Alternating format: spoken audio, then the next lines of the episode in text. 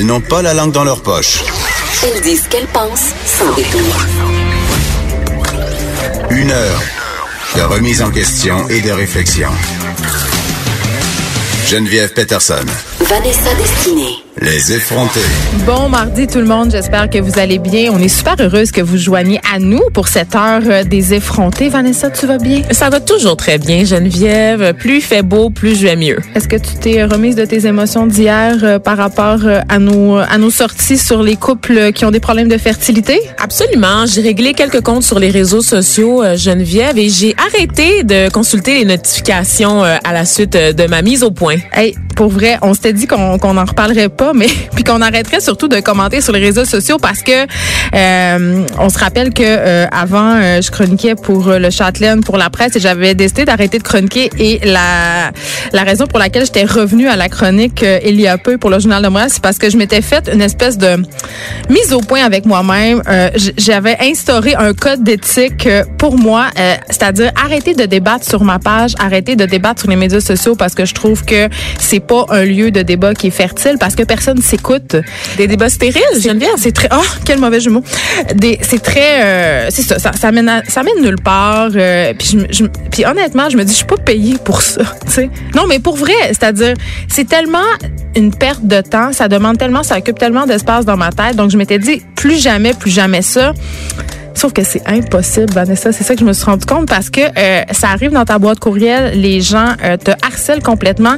Et même hier, euh, après notre mise au point qu'on a fait en ondes pour revenir sur ma fameuse chronique sur euh, les euh, les parents qui ont qui sont aux prises avec des problèmes de fertilité, euh, ça a continué. On a déformé nos propos. tu sais, donc à un moment juste décidé de tirer la plaque, mais je trouve ça dommage. Et j'avais envie de réitérer quand même notre invitation à la présidente de l'association des couples infertiles, Céline Brand, qui se, qui euh, refuse toujours notre invitation à venir expliquer son point de vue. Mais qui n'hésite pas à commenter euh, nos sorties en ondes Mais ça, c'est son sur, droit. Ça, ça me dérange pas. Mais sur Facebook. elle se demandait si euh, PKP était au courant euh, de nos positions sur euh, l'infertilité et son financement. Et j'avais envie de lui dire, euh, ma chère Céline, que PKP nous laisse une entière liberté d'expression, contrairement à la croyance populaire. Oui! À Cube Radio, on n'est pas mal libre de dire ce qu'on veut. Savais-tu qu'on n'était pas des marionnettes Exact. de l'Empire, Geneviève? C'est ça. Ben, Wow. moi, c'est sûr que chaque soir, je dors dans mon intellifrais. Oui. Mais ça, c'est pas Pierre-Carl Pelado qui me le demande. C'est une une discipline que je me suis imposée à moi-même. Une petite euh, éruption cutanée autour de la puce qui m'ont mise quand j'ai travaillé, euh, quand j'ai commencé à travailler ici, mais ça, ça se gère très bien. Donc voilà, on n'est pas euh, des soldats euh, de Pierre-Carl Pelado. Et d'ailleurs, une chose que je trouve intéressante ici, sans vouloir faire,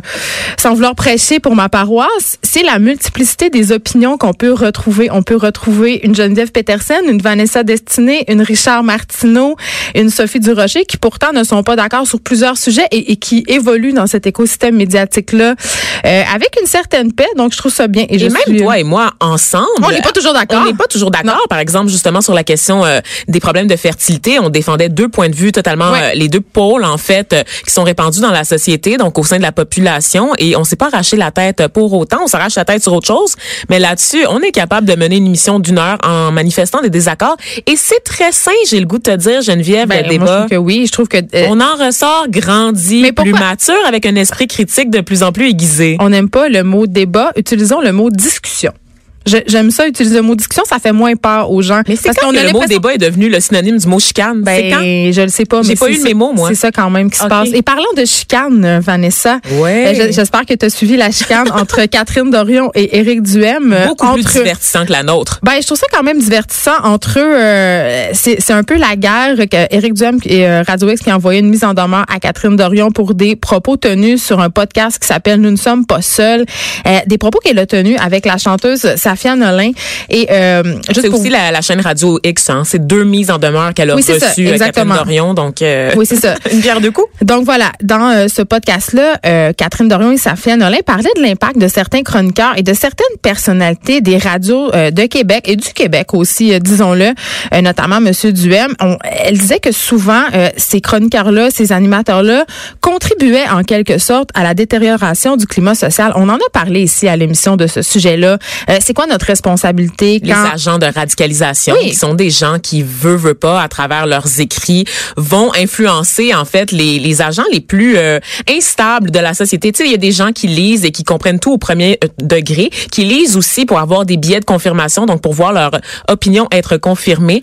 Euh, donc, ça peut être dangereux. Avoir une tribune, ça vient avec une certaine forme de responsabilité. Je vais Ben, vous te dire, Geneviève Peterson. Oui, puis Vanessa, j'allais dire, pour certains chroniqueurs euh, qui s'acharnent en abordant toujours certaines thématiques, c'est-à-dire en vargeant sur l'islam, en vargeant sur l'immigration, en vargeant sur les féministes, en Sur vargeant sur les artistes, tout le monde, tu sais. euh, donc voilà, donc euh, Safia et euh, Catherine Dorion ont parlé de ça. Et là, je vais la citer, euh, Madame Dorion, euh, dans l'extrait de son podcast. Elle a dit, mais dans le fond, c'est la phrase en fait qui a fait bondir Éric Duhem et bien des gens à Radio X et bien des gens aussi du milieu radiophonique québécois. Mais dans le fond, ce que ça fait, c'est que oui, ils vont radicaliser du monde, comme du monde qui font des actes haineux, du monde qui font des meurtres. Puis tu sais, ils vont faire ça puis ça. C'est comme pour ça que je trouve ça vraiment dangereux. Moi, sur le fond, je suis entièrement d'accord avec Madame Dorion.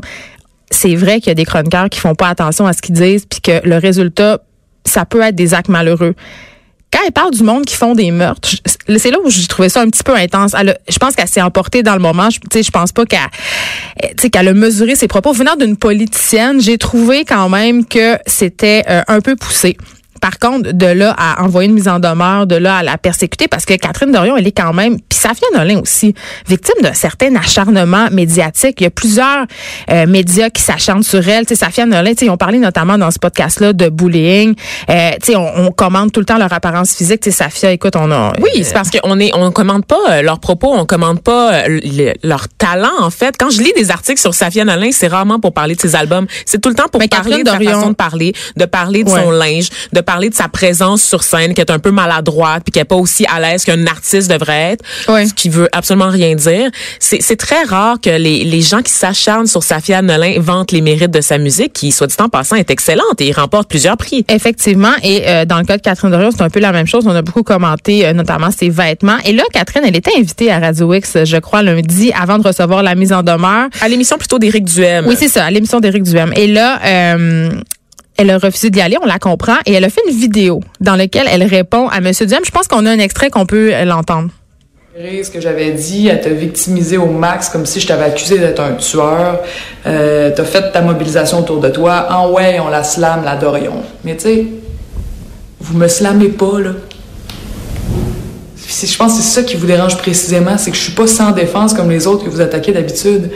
Vous pouvez faire aller votre propagande contre moi, vous pouvez faire en sorte que certaines personnes vont passer de monde qui maillit à du monde qui maillit à fond. Mais tu sais, votre règne est en train de passer date, les gars.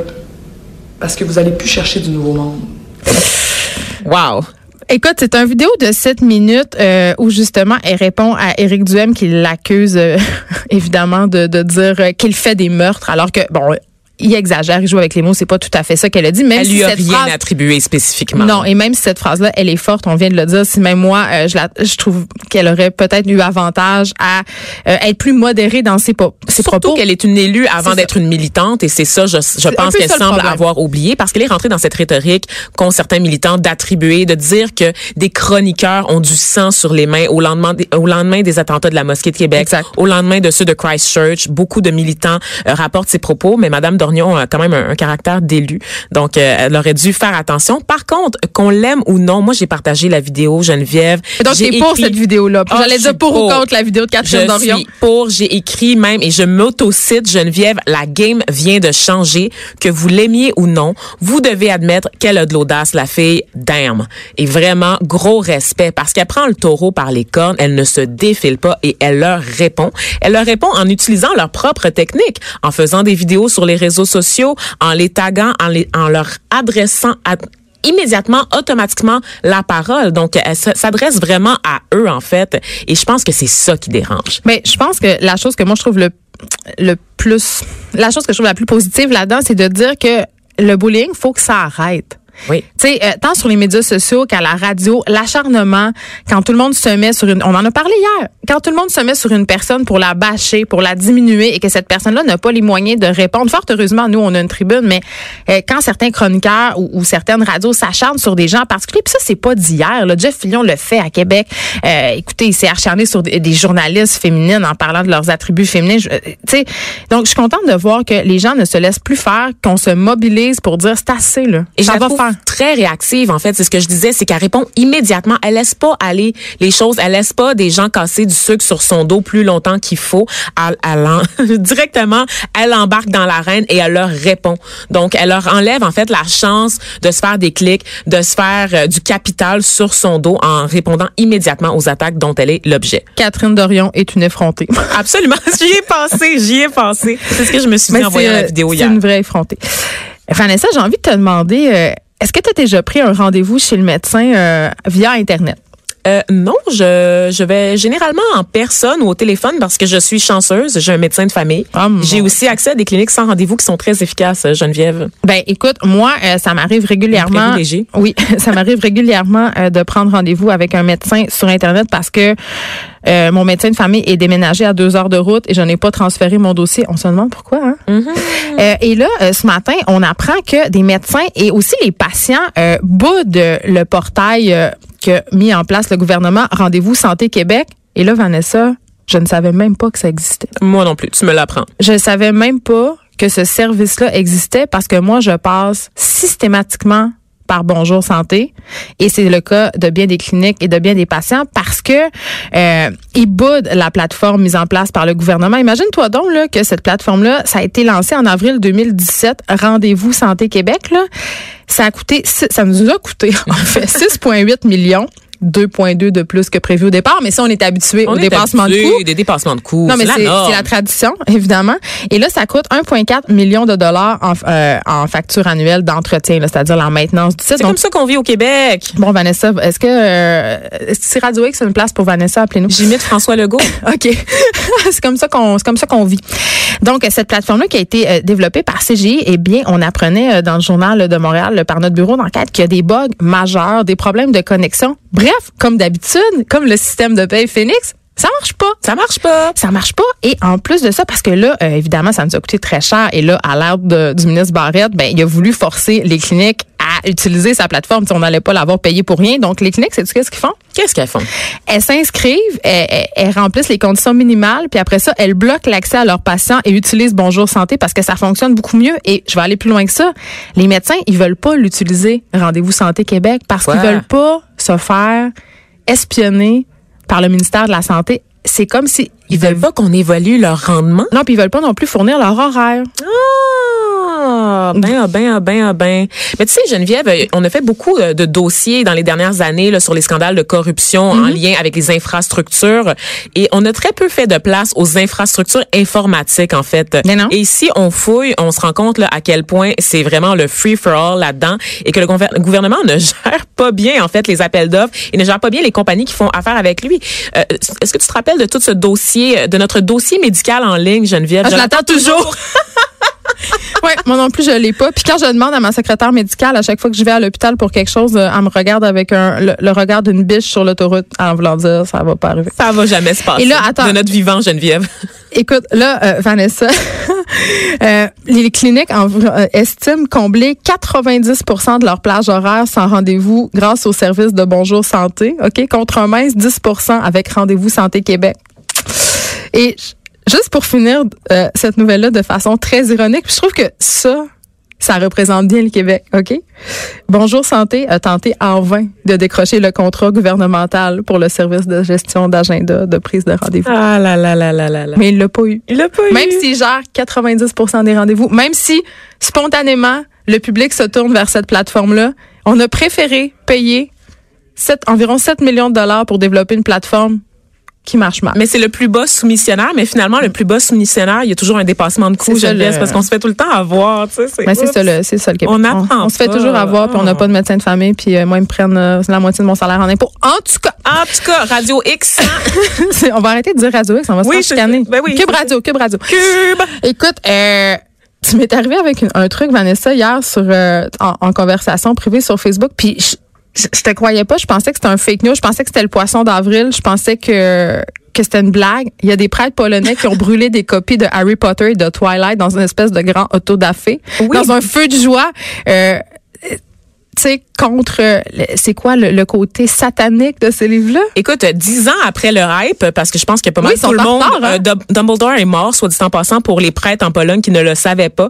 Donc, euh, dix ans après que tout le monde ait lu le dernier livre de Harry Potter et ceux de la saga Twilight pour les malheureux qui ont, qui ont mis la main là-dessus Ah, C'est tellement mal écrit, mes yeux C'est saignaient. dégueulasse. C'est vraiment de la grosse merde. Je le dis en ondes, c'est vraiment mauvais et ça a juste, ça a juste été populaire parce qu'on surfait encore sur le hype là, de- du Seigneur des Anneaux de Harry Potter. Mais on fantasmait pas aussi sur l'acteur qui joue euh, Edward. Ah mon Dieu, euh, petite anecdote euh, pour ceux qui ne le savent pas. Savais-tu que Fifty Shades of Grey, Oui. donc 50 nuances Ça aussi, c'est écrit gris. avec... euh, Très mal. Oui. Très mal. Et c'est écrit par une madame de 50 ans, Geneviève, qui adorait la saga Twilight. Cette Ah, saga tout est dans tout. qui s'adresse à des préadolescentes. Geneviève, une madame de 50 ans a jugé euh, que c'était euh, vraiment, c'était c'était iconique, que c'était la, la meilleure littérature auquel elle avait, elle avait eu accès de sa Elle avait vie. pas lu grand-chose. Hein? Elle avait pas lu grand chose, je crois, Geneviève, et elle avait décidé en fait de faire un, un fanzine. En fait, c'est c'est quand euh, Est-ce que tu m'annonces que, que, que Twilight, ça part d'un fanzine? OK, Fifty Shades of Grey, ça Oui. part du fanzine de Twilight? Exactement. Hey, ça va mal. ça va très mal et euh, en fait, elle trouvait que les gens dans Twilight allaient pas assez loin, Geneviève. Dans la sexualité? dans la sexualité dans cette série pour préadolescents. La madame avait de- jamais rien lu sur toute la tension sexuelle euh, en littérature sur la relation vampire-humain. C'est là-dessus que tout est fondé, genre, puis c'est ça qu'on veut. On Donc, veut pas qu'ils Christian consomment. Grey, puis Oui. Edward Cullen, c'est la même Même personne.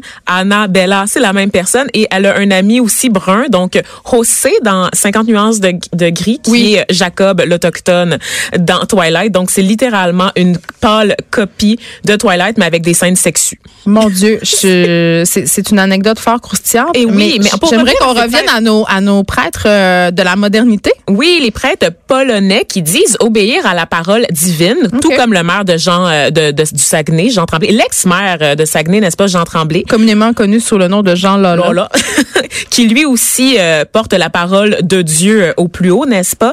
Alors, ils ont décidé de brûler, donc d'organiser un grand feu, euh, Geneviève, pour brûler.